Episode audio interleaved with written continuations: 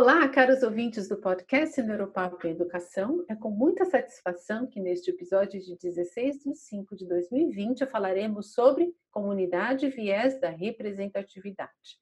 Eu sou Mirella Ramaciotti e juntamente com Henry Coprea... Olá pessoal, olá Mirella, tudo bom? Tudo ótimo, Henrique pensamos semanalmente sobre um tópico dentro da área de educação, sob a perspectiva das neurociências. Convidamos pessoas interessantes e interessadas desta grande comunidade, que é a comunidade escolar, para debater o assunto conosco. Neste episódio, contaremos com a presença de Ariana Brito. Ela é economista, professora universitária e tem como foco a área da educação para suas pesquisas. Ela trará para esse bate-papo sua visão e perspectiva sobre o assunto de hoje. Muito obrigada, Ariana, pela sua presença. Oi, Mirella. Oi, Henry. Obrigada a vocês pelo convite. Além da Ariana, contamos também com a presença de Lara de Paulo. Ela é mãe de um menino de três anos, o Henrique. Ela é formada em letras, em inglês e também em agronomia. Já foi professora e atua hoje no agronegócio topou participar dessa conversa sobre comunidade e viés da representatividade conosco hoje. Seja bem-vinda, Lara. Muito obrigada pela sua presença. Olá, obrigada Mirella e Henrique pelo convite. É um prazer enorme estar aqui com vocês. Para esquentarmos os motores desse nosso bate-papo, vou começar com a leitura de um trechinho do livro Nudge, que vocês ouvintes já estão familiarizados, que é o livro base sobre essa nossa discussão de vieses. É, lembro que é da autoria do Thaler e do Sustein e traz à página 29 o seguinte pensamento.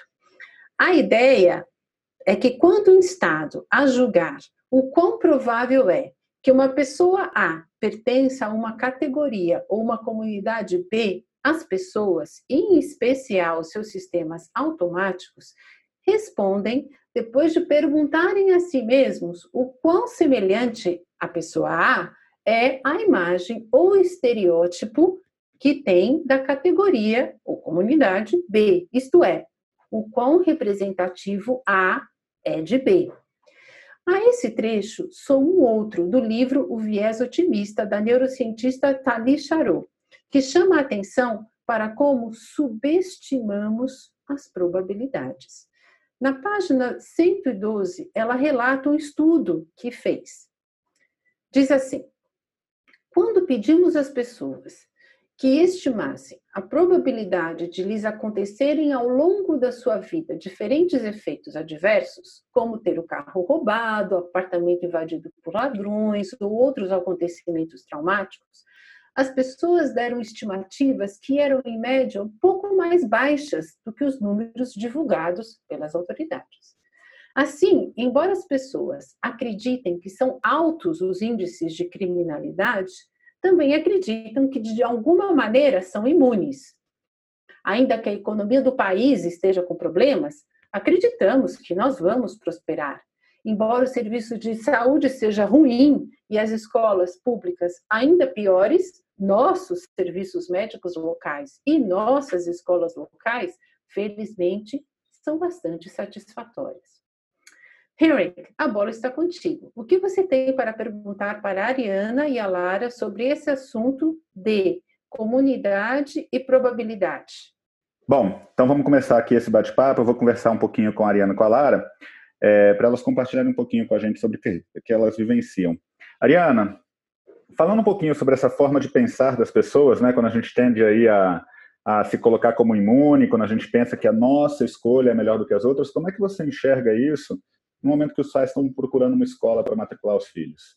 Bom, é, a questão da escolha da escola e, e, sem levar, talvez sem levar muito em conta essa questão estatística, mas uma das coisas que tem um, que a gente que os pais levam em conta quando vão escolher as, as escolas é, é, basicamente a opinião das pessoas que estão próximas a eles. Então, a Mirella começou falando sobre é, a questão da comunidade, enfim, o tema né, desse podcast é comunidade e probabilidade.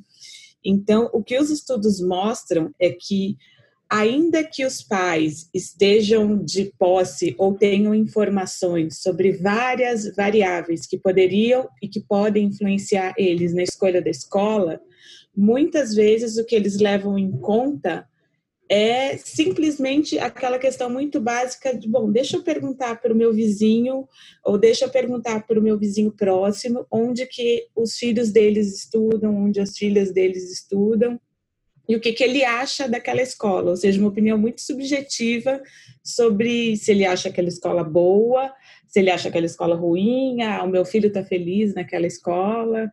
Então, é um campo que, dentro da estatística e dentro da, é, da área da educação mais quantitativa, ainda é muito pouco pesquisado. No Brasil, por exemplo, a gente não conhece nenhuma pesquisa específica que olhe sobre escolha de escola. É, é uma área que a gente precisa se aprofundar um pouquinho, né? Lara, uhum. é, você dentro da sua realidade, quando você pensou aí em matricular seu filho numa escola e conversando com amigos, com outras pessoas, você observa esse tipo de comportamento buscando uma é, uma representatividade, né, na, na hora que eles estão olhando para aquela comunidade. Será que eu sou aquele aquele público daquela escola? Vai me ajudar a, a formação do meu filho vai colo colocar ele num, grau de semelhança, de semelhança mais forte aí para o que eu estou procurando?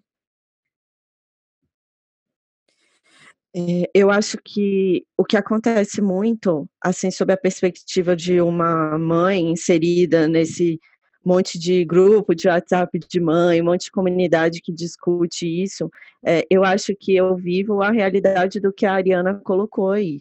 É, quando as pessoas perguntam, eu vejo muito é, essas coisas, ah, onde seu filho estuda? É, e, e pouca pergunta sobre como a escola funciona, qual é a metodologia, é, como que as aulas acontecem, muito pouca preocupação com o pedagógico em si e mais uma preocupação disso mesmo. Se essa pessoa que eu gosto, com quem eu me identifico, colocou o filho dela nessa escola, pode ser que ela seja uma boa escola para mim.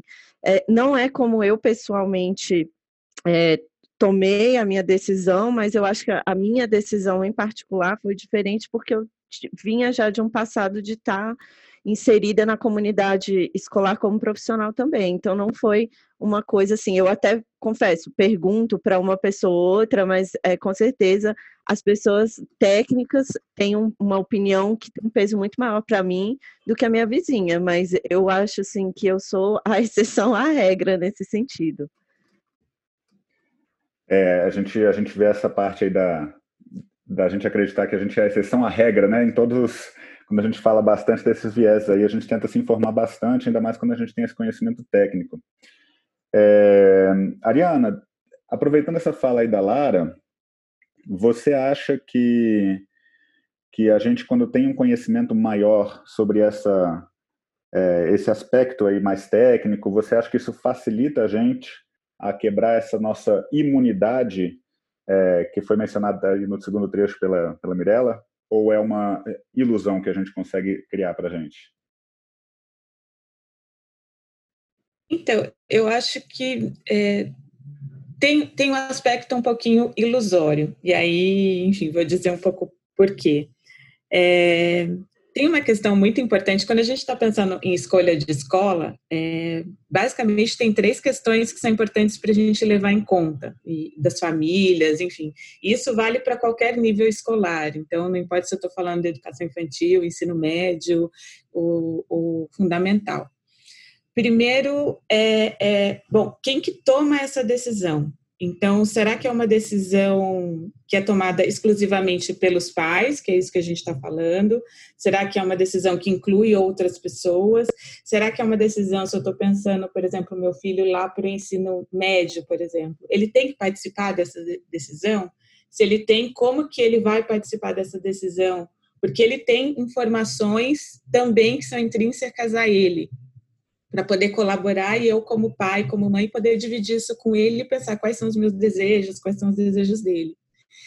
E, mas tem uma outra, um outro aspecto que é bom, quais são as expectativas desses atores que estão envolvidos nessas, é, nessas, nessa decisão e as expectativas em relação às consequências dessas escolhas que eles vão fazer.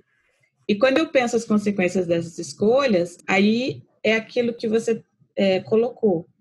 Eu tenho um, várias fontes de informação para colher isso, e aí a grande dificuldade nesse aspecto é em que medida quem toma a decisão, sejam os pais, sejam os pais em colaboração, eles são capazes de filtrar, filtrar essa decisão, eles são capazes de transformar essa informação em algo que possa gerar um resultado. E aí pode estar um pouco técnico demais, mas é pensar, bom, é, tem um estudo no Chile que os pesquisadores tentaram dar para os pais informações sobre qualidade da escola. E aí como que eles fizeram isso? O Chile tem algo muito parecido como o Enem, por exemplo. Então, eles falaram: olha, se a gente divulgasse essas informações para os pais, para que eles pudessem escolher as escolas deles. E o que ficou claro nesse experimento do Chile é que os pais não conseguiam entender essa informação e qual era a utilidade dessa informação. Então, eles voltavam para aquele nível mais básico, que era, bom, vou falar com pessoas próximas. E um outro aspecto que, que eu até não tinha mencionado, que é muito importante para as famílias, é a distância da escola em relação ou à casa ou ao lugar onde as famílias trabalham. Então, as famílias tentam reduzir essa distância por questões de trânsito, por questões de tempo e, e, tudo mais. Entendi. E aí a gente começa a abrir uma outra, uma outra área aí. É, Lara, você, obviamente, além de você ter, ter escolhido a escola para o seu filho, né, você também, eu acredito que você conversa com muitos amigos, muitas pessoas próximas, buscando sua opinião, pelo, pelo seu background, pelo seu, né, pelo seu, sua forma de pensar, pensar a educação. Você enxerga que, mesmo aquelas pessoas que vêm buscar uma opinião com a gente, estão bem fechadinhas ainda naquelas coisas que elas já fizeram, estão mais procurando uma confirmação daquela escolha, porque elas acham que, não, a minha escolha foi melhor. Então, assim, por mais que eu esteja ouvindo algumas opiniões, eu vou me fechar aqui nesse meu mundinho. Você enxerga isso em, em, em alguns casos, quando você conversa com as pessoas? Com certeza. Eu acho que a escolha da escola deve ser a escolha mais apaixonada que as pessoas tomam na vida, porque muitas vezes nesses debates ou nessas conversas, é, eu vejo que as pessoas tendem a, a querer uma afirmação, uma confirmação de que fizeram a melhor escolha, né? Até porque eu, eu entendo de onde vem isso, né? É uma escolha profunda, você está deixando a, o seu filho ali aos cuidados é, de, de, de, terceiros, né? É uma coisa muito importante mesmo. Existe um valor afetivo relacionado a essa decisão, mas que, ao mesmo tempo, é, inoveia sabe, a, enviesa a, opi a, opinião das pessoas. Não importa com quantos argumentos técnicos você queira, ou, ou mesmo que você traga um ponto de vista diferente daquela quando você está falando sobre aquilo, né? Se você questionar, mas por que, que você colocou seu filho aí? Por que, que você quer essa metodologia? Por que, que você quer que tenha aula disso? Por que essa escola? A pessoa começa a se sentir assim quase que confrontada e assume uma posição de defesa, né? Ela é, defende apaixonadamente aquela decisão e aí é, é uma coisa complicada, né? Porque eu acho que a gente toma a decisão da escola tentando acertar, mas você tem que ter consciência que pode ser em algum momento que não seja a melhor decisão e tudo bem, né? Errei, vou, vou para outro lugar. É isso aí, vida que segue, né? É, e às vezes as pessoas se fecham até para os dados que elas recebem, né? Bom, vamos dar andamento aí para o nosso, nosso podcast. Vai lá, Mirella.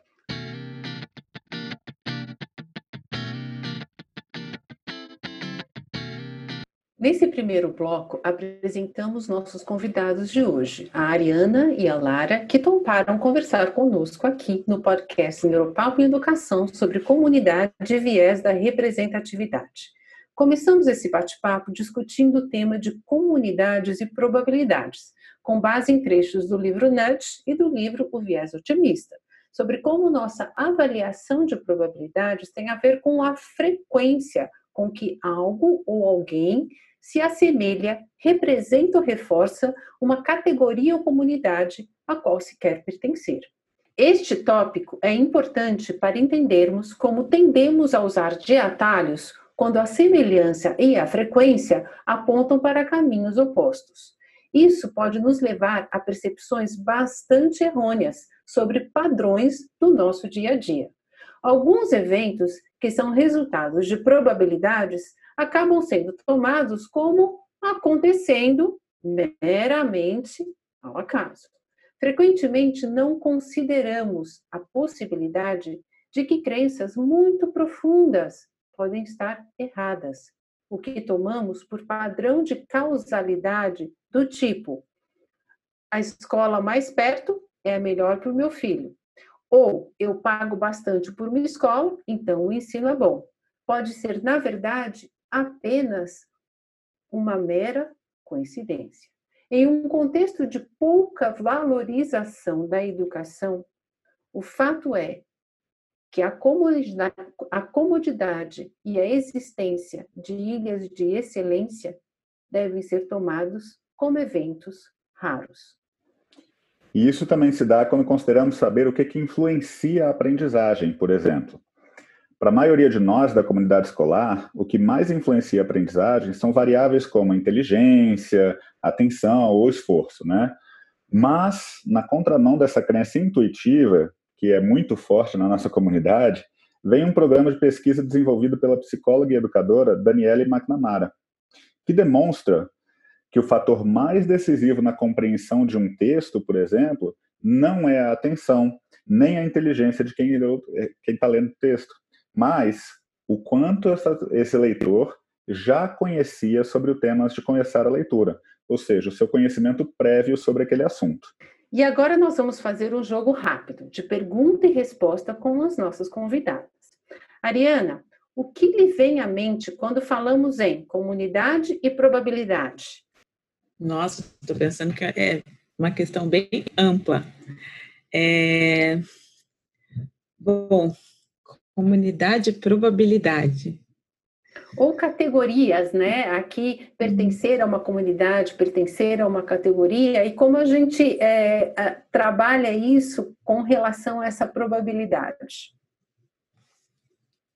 Atribuições de probabilidade. Bom, eu acho que tem, um, é, tem bastante relação com o que você falou, é, de pensar que a gente é, a gente considera aquilo que a gente já sabe, aquilo que é mais próximo do, do que está. A gente, sempre que a gente pensa em probabilidade, a gente está pensando em algo aleatório, algo que a gente não consegue prever.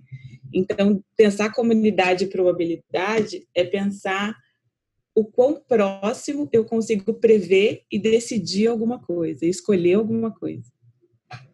Muito bom. Lara, e o que lhe vem à mente quando falamos em comunidade ou categorias e probabilidade? É, eu, quando, quando vem essa ideia de comunidade, eu sempre penso em, em, em pessoas se relacionando, mas que de alguma forma conseguem formar blocos, né, dentro de uma comunidade. É, em, sejam ele a base de estereótipos ou opiniões, a gente sempre vai se agregando em grupos menores. E eu acho que a, a questão da probabilidade vai entrar justamente é, numa é, é, é, quase como um oposto disso tudo, porque à medida que a gente vai formando comunidades e subcomunidades, a gente deixa de enxergar a probabilidade, como a Ariana, a Ariana bem falou aí, da, das coisas acontecerem é, ao acaso, né, fugir do nosso controle, a gente deixa de pensar em uma série de cenários, né? Então a gente deixa de olhar para o amplo para olhar para o pequeno. Muito bom. Henrik, além das ideias da Ariana de, de trazer para muito próximo, muitas vezes, quando a gente tem que tomar uma decisão e considerar só aquilo que está, como a gente diz, né, até onde o olho enxerga, ou como bem colocou a Lara, que a gente deixa de enxergar aquilo que não pertence ao nosso cercadinho ou aquilo muito próximo da nossa comunidade, muito né, da qual a gente é, na qual a gente se insere, aonde a gente se coloca. O que que lhe vem à mente quando falamos então desse tópico de comunidade e probabilidade? Ela vem, vem muita coisa, né? É engraçado como está muito relacionado com os outros assuntos que a gente já discutiu aqui no podcast, que já estão programados para falar depois, né? Como eles estão bem interligados. É, ouvindo um pouquinho delas falando, me veio à cabeça uma ideia da nossa. Falando mais na parte da probabilidade, né? Dentro da comunidade, como é que nós temos uma tendência a torcer para o underdog, né? Para aquela pessoa que não tem as, as chances de conseguir sucesso. E a gente tem essa tendência de achar que não, mas isso agora vai dar certo, isso agora a gente vai, vai fazer isso acontecer, né? É, sem conseguir fazer uma análise profunda sobre realmente os dados e as probabilidades daquilo ser correto ou não. A gente busca essa, essa, essa visão aí de que contra todas as probabilidades ainda, ainda assim vai dar certo. Realmente. Exatamente. Bom, agora com essas três ideias que vocês trouxeram aqui para a nossa conversa, nós vamos tentar então a fazer a analogia. Ariana, você nos deu então a ideia de que nós decidimos muitas vezes pela proximidade de determinado assunto, ou seja, daqui, da, da, proximidade dessa comunidade ou da categoria, e aí a gente atribui essa noção do que a gente acha que é mais provável acontecer, o que é mais provável ter. Como é que você pode colocar para os nossos ouvintes isso numa, numa analogia? Você falaria que, por exemplo, a grama do, é, do vizinho é mais verde? Você acha que é, se traduziria corretamente, não no sentido de inveja, mas no sentido de ver a cor, a cor porque ela está tão próxima a você, né? O verde fica mais verde, porque na verdade ele está ali do seu lado. Eu acho Funciona. que é, eu acho que a gente pode pensar realmente um, um pouco dessa forma, Mirella. É, enfim, quando a gente está, quando você coloca essa, essa analogia, né, e, e pensando em tudo que vocês apresentaram, é, a questão toda é, é que ao fazer isso e ao pensar nessa grama do vizinho mais verde, simplesmente o que a gente faz é tirar a probabilidade. Porque a probabilidade só existe se aquele evento não pode ser determinado com certeza. Esse é o core, né, é o, o, o coração da probabilidade.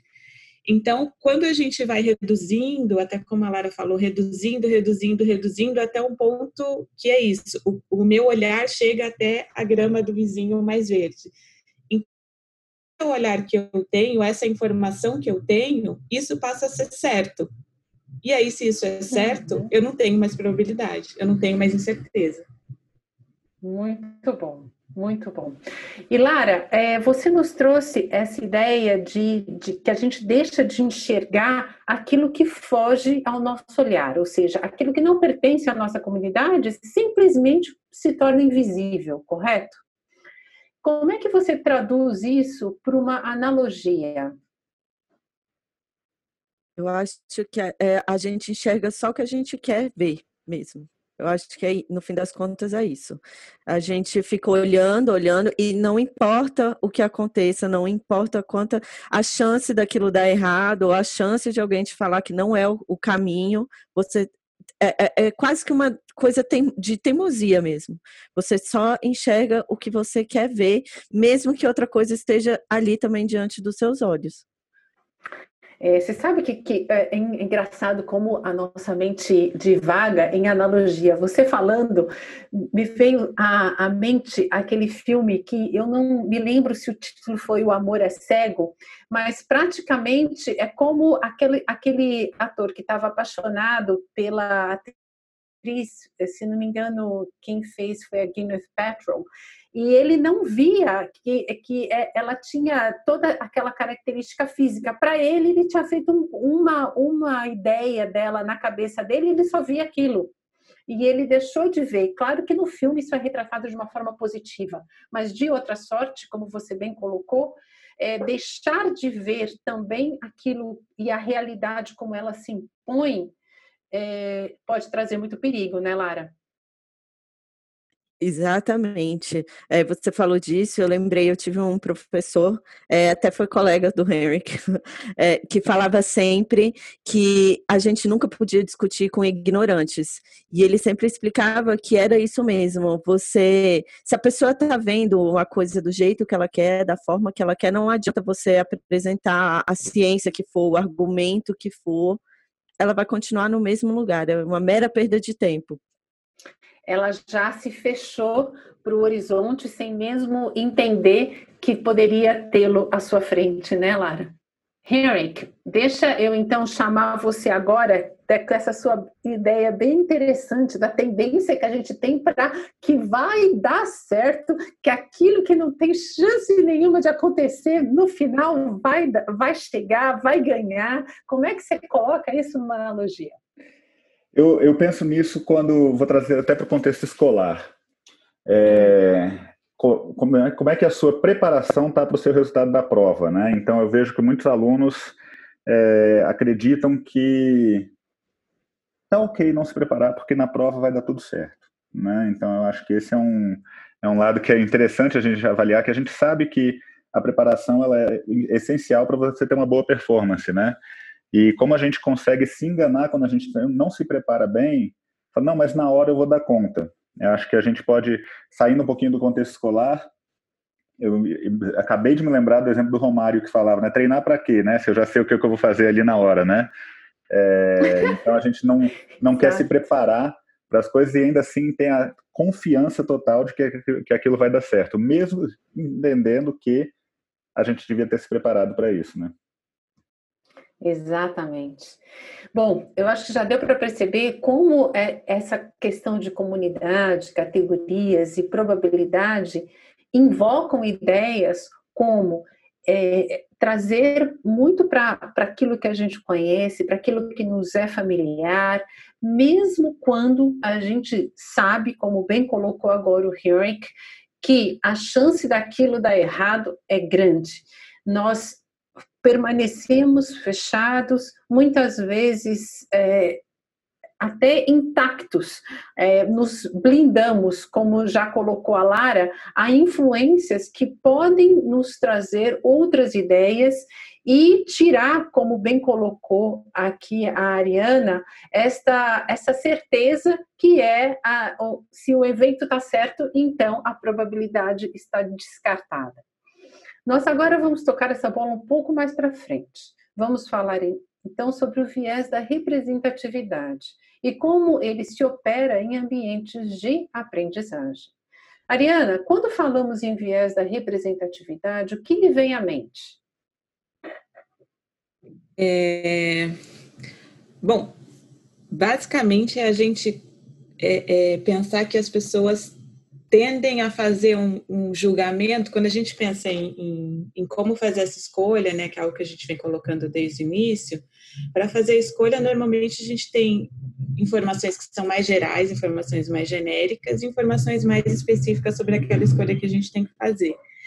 Então, quando a gente está falando de viés de representatividade, as pessoas passam a julgar pelas informações específicas e elas deixam o contexto geral, elas deixam as informações mais gerais de lado para tomar essa decisão e, e para, inclusive, para construir essa probabilidade para tomar a decisão. Muito bom.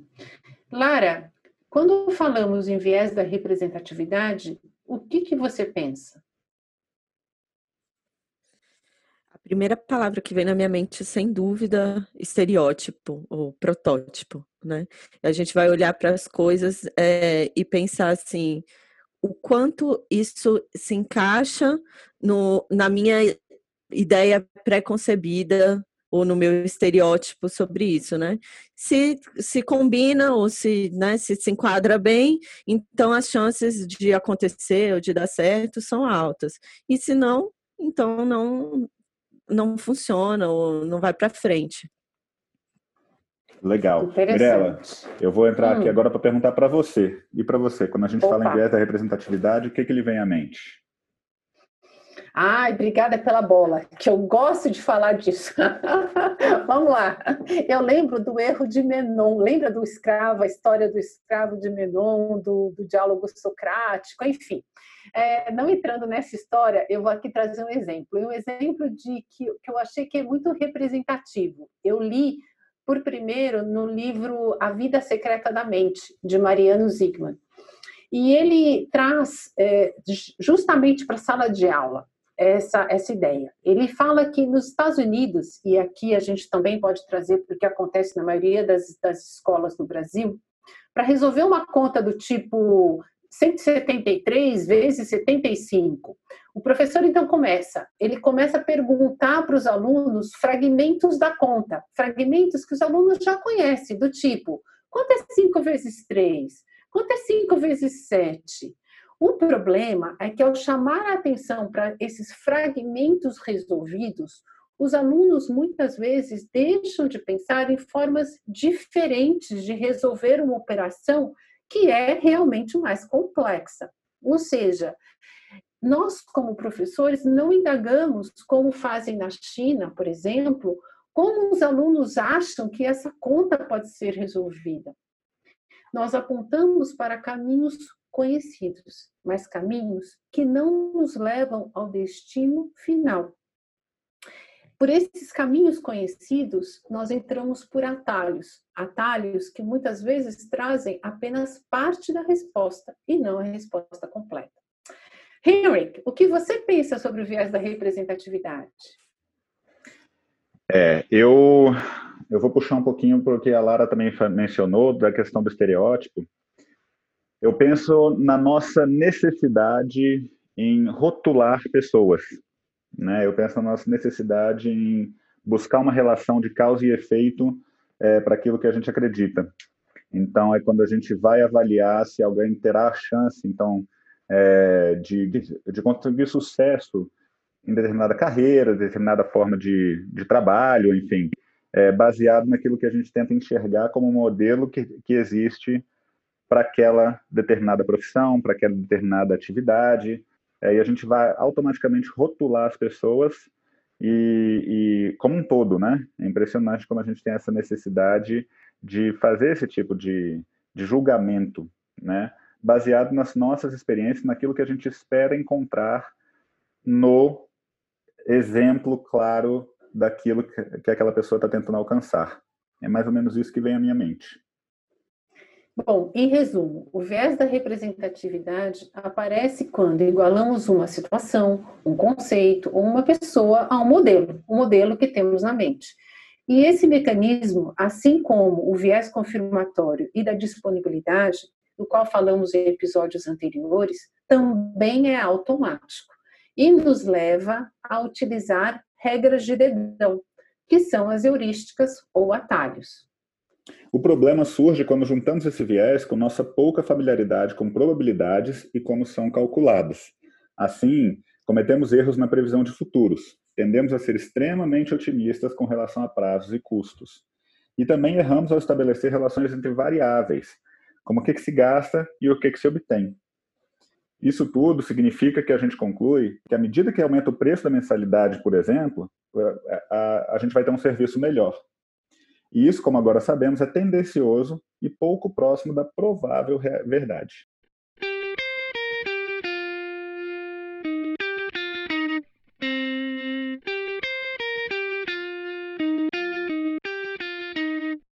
Agora, neste episódio do podcast Neuropapo Educação, conversamos com Ariane Lara sobre o tema comunidade e viés da representatividade.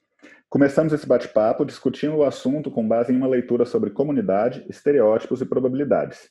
Daí, tocamos a bola falando sobre ideias principais com base em palavras e pensamentos-chave dados por nossos participantes de hoje.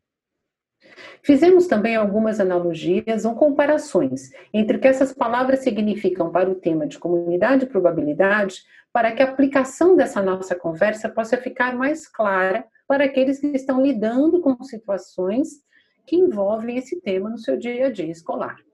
Complementamos essa troca com ideias básicas sobre viés da representatividade e como é importante reconhecê-lo em cenários de similaridade, onde recorremos a modelos mentais.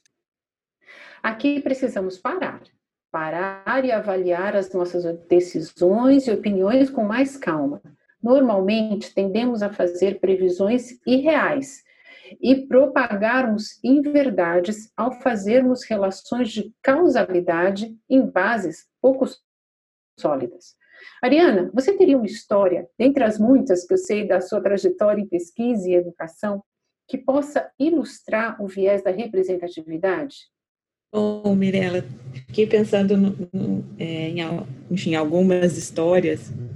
É, essa, na verdade, não é uma história pessoal, mas é uma história que, que me marcou há um tempo atrás, é, ouvindo uma, uma palestra é, da Conceição Evaristo, uma escritora negra, e, e ela falava da questão de, é, de ser uma das únicas, inicialmente, né, hoje não mais, mas de ser uma das únicas mulheres negras na faculdade na época em que ela estudava. E que a gente, as pessoas olhavam como é, como se isso representasse um mérito, ou seja, o fato dela estar ali, tudo baseado na construção de meritocracia, por ela ter se esforçado, por ela ter se estudado. E ela falou nessa palestra, foi uma coisa que eu nunca esqueci. Ela falou: ser a exceção não é bom. Ser a exceção quer dizer que há algo errado nas regras. Então, eu ser a única aqui é, não pode ser considerado só um mérito. Então, a gente tem que dar uma olhada, bom, como que essas regras foram construídas, ou seja, como a gente tem que dar um passo para trás. E aí sim a gente começar a entender, bom, por que, que as pessoas não chegam aqui? Ou seja, se eu trago isso para a educação, se eu trago isso para a educação básica, por que essa escola de um determinado bairro tem uma qualidade tão ruim? E aí, dado isso, então eu deixo, eu deixo essa escola de lado e, e, e não vou pensar. Então, essa história foi, na verdade, ela acabou. É, ela, ela tem permeado várias perguntas que eu tenho feito para pesquisa, de, de entender estereótipo, entender exceção, entender regras. E, e, pensando em regras, como que a gente constrói essas regras, informações e tudo mais. Ariana, isso é, é um assunto tão vasto, né? É, como você falou, está norteando vários pontos da sua pesquisa aí. Acho que é bem. Dá para se aprofundar bastante nisso aí. Acho que os nossos ouvintes vão ter muito, muito material para pensar, pensar aí a respeito. É, Lara, uhum. e você? Também tem uma história que mostra como é que o viés da representatividade se verifica em nosso dia a dia? Quando a gente começou a, a, trazer à tona esse assunto, né? Vocês comentaram comigo que o podcast seria sobre esse tema. Eu acho que a primeira coisa assim que eu pensei é assim trazendo para minha realidade pessoal é o quanto que a minha a minha jornada acadêmica dentro da faculdade de agronomia é um exemplo assim para mim claríssimo disso, porque eu fui a aluna que não entrava em nenhum em, nenhuma característica do estereótipo de agrônomo, né? E, e, como a Ariana trouxe aí a questão da exceção, eu era a exceção. Eu era que não estava ali para ir para festa. O pessoal da agronomia tem essa fama, né? Esse estereótipo de que é muito farreiro, que usa botina, que está levando a vida numa boa ali, é, que é tudo meio brucutu, meio bruto. E eu era a pessoa que não tinha nenhuma dessas características. Eu fiz o, o meu curso inteiro, eu não fui nenhuma festa, é, eu não tenho, não tive botina nem enquanto eu estava na, na faculdade. É, eu sempre fui muito mais ligado no, no aspecto acadêmico da agronomia. Eu sempre gostei de mostrar que. Eu, eu acho que, inclusive, eu fiz o meu curso inteiro tentando mostrar isso, que o agrônomo ele pode ser tão técnico quanto qualquer outro profissional, que ele pode ser tão acadêmico ou tão sério naquilo que ele faz quanto qualquer outra pessoa e que você não não precisa se enquadrar nesses estereótipos todos ou é, ou parecer um peão igual muita gente faz, né? um, um um funcionário de uma fazenda para que você tenha respeito. Eu acho que toda a minha jornada dentro dessa minha segunda carreira foi na tentativa de quebrar essa ideia de que existe um estereótipo e de que é, isso é que dá certo, né? Não, não vou dizer que é fácil, porque eu ainda escuto quando alguém me pergunta, ah, o que que você é? Ou alguém que me conhece, sabe dos meus gostos, dos meus gostos, dos meus hobbies, né? É, da maneira como eu me importo. É, olha, eu acho assim que 90% das pessoas, quando eu falar, ah, eu sou agrônoma, a pessoa pega e fala, ah, nossa, não parece. Não parece por quê? Né? Que cara que eu deveria ter, como é que deveria ser o agrônomo, então? Muito bom. Nossa, Ariana colocando essa questão dos estereótipos e Lara também, reforçando é, como o estereótipo não representa. Muito obrigada, muito obrigada por compartilhar conosco essas histórias muito exemplificativas sobre como esse viés da representatividade acontece. Exemplos, né, como os, os que vocês nos trouxeram, nos ajudam a compreender por que, que precisamos melhorar os nossos julgamentos com bases em argumentos mais lógicos e, portanto, mais difíceis de serem obtidos. Precisamos entender que pessoas e contextos não se igualam, nem em habilidades, tampouco em conhecimentos, e que sistemas de regras podem ser arbitrários. Quando precisamos tomar decisões sobre temas que pouco conhecemos ou avaliar regras, precisamos recorrer a pessoas, a outras formas, a outras instituições que nos trazem experiências, exemplos e conhecimento ou seja, expertise, para nos auxiliar. Bom, e estamos chegando ao final desse episódio sobre comunidade e viés da representatividade. Então, gostaríamos de ouvir um pouco mais dos nossos convidados sobre sugestões ou implicações que eles veem com relação ao que discutimos hoje aqui sobre comunidade e viés da representatividade. Olhando agora para essa relevância que adquirem com relação à forma como atribuímos relações de causa e efeito com base em representações construídas, porém não necessariamente examinadas. Mas, Henrik, antes dos nossos convidados, eu gostaria de ouvir de você. O que, que você vê como possibilidades com relação ao que foi aqui discutido sobre comunidade, categorias, estereótipos e viés da representatividade quando pensamos em uma escola regular, como é o contexto em que você se encontra hoje? É, é, bem interessante essa pergunta, porque quando a gente fala sobre sugestões e, e possibilidades, né, do que, que a gente poderia tentar trabalhar aí para quebrar um pouco esse estereótipo. E eu acho que é, conhecer sobre isso, né, primeiramente, é muito importante para a gente evitar é, colocar em categorias alunos enquanto ainda estão no momento de descoberta. Né? Eu acho que é muito comum a gente categorizar os alunos porque eles se assemelham a determinado grupo. Então, aquele aluno que está ainda no ensino fundamental 1 e desenha muito bem, as pessoas já puxam para o lado de, ah, vai ser um artista, vai ser isso aqui, você pode, né? É, as pessoas que.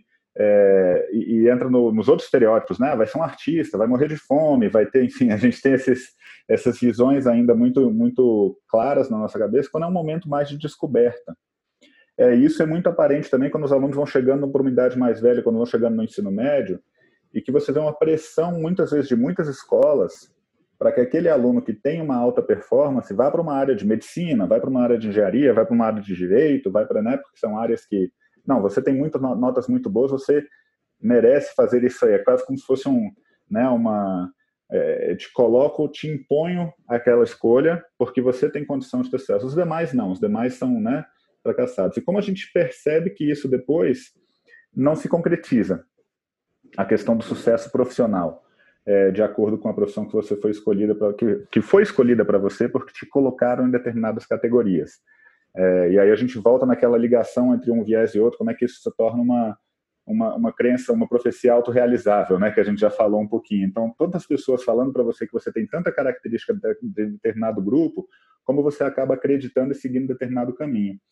Então, acho que uma das, das coisas mais importantes que a gente precisa levar para o ambiente da escola é exatamente esse conhecimento.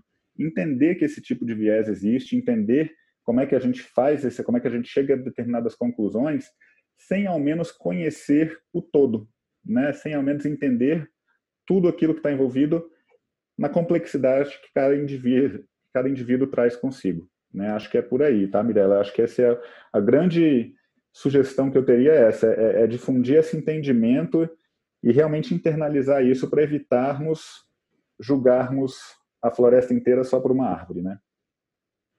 Muito bom. Lara, o que você tem a nos dizer sobre como que conversamos aqui pode melhorar, transformar, enfim, é, se traduzir no seu dia a dia, no seu dia a dia com o seu filho, em relação à escola, em relação também a essa sua vivência, nessa, nessa sua segunda carreira, como você bem colocou. É, eu acho que o que o Henrik falou realmente é assim muito precioso, né? A gente precisa ter consciência de que os estereótipos existem. Às vezes eles e eles existem porque de alguma forma, né? É, muita gente ou muita coisa vai se enquadrar naquele estereótipo. Mas eu eu gostaria muito que que as pessoas tivessem a mente mais aberta e que tivessem mais dispostas a a não, não julgar tão baseado nisso. Eu olho o meu filho, né? Ele é tão pequeno, ele tem só três anos e eu já vejo é, em diversos momentos a escola atribuindo uma série de, de estereótipos a ele. É isso. Ah, nossa, ele canta tão bem, investe nisso. Ah, ele gosta tanto disso. Ele tem três anos, ele ainda nem sabe, ele ainda nem foi exposto a tudo que ele pode vir a gostar, né? Então eu, eu como mãe, gostaria muito que o meu filho tivesse uma história escolar diferente da minha. Né? Eu fui essa aluna que tinha as notas muito boas e optei. A, quando eu fiz vestibular, eu fiz para letras e eu cansei de ouvir gente falando: Nossa, mas você tem nota para passar em tantas outras coisas? Tá, mas eu não quero as outras coisas, eu quero letras né? E eu fui muito feliz com a minha escolha, né? Então, assim, eu espero que o meu filho viva uma realidade, que o professor de hoje, né, seja mais consciente do que o professor que eu tive, e que meu filho viva uma vida escolar menos estereotipado, é, que tenha menos a história da profecia autorrealizável, que o professor deixe que ele mostre o que ele é capaz antes de dizer para ele o que, que ele deveria ser ou o que, que ele pode ser. Exato, onde ele deveria se encaixar, né, Lara? Muito bom.